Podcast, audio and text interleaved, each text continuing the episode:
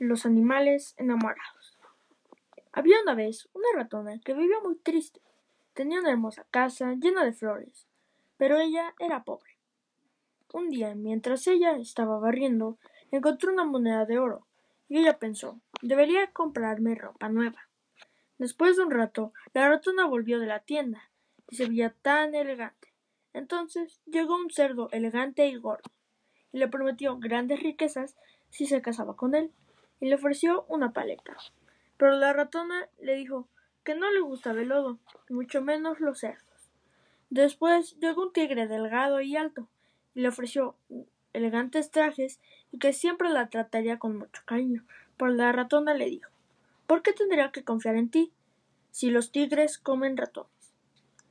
Entonces llegó un pato blanco y con un cigarrillo, y le prometió que siempre la iba a tratar con cariño y que siempre le daría buenas comidas. Pero la ratona le dijo que a ella no le gustaba el olor del cigarro y tampoco le gustaba el pico de los patos. Al todos los animales ser rechazados por la ratona, llegó un ratón flaco y de estatura baja, y le prometió el mejor queso del mundo y su cariño eterno. Ella aceptó y terminaron felices para siempre.